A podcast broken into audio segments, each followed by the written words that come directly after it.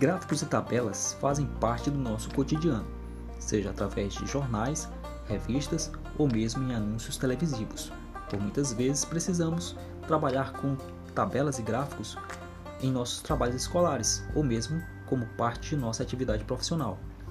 Para construir, ler, interpretar gráficos e tabelas, precisamos de conhecimentos básicos de estatística.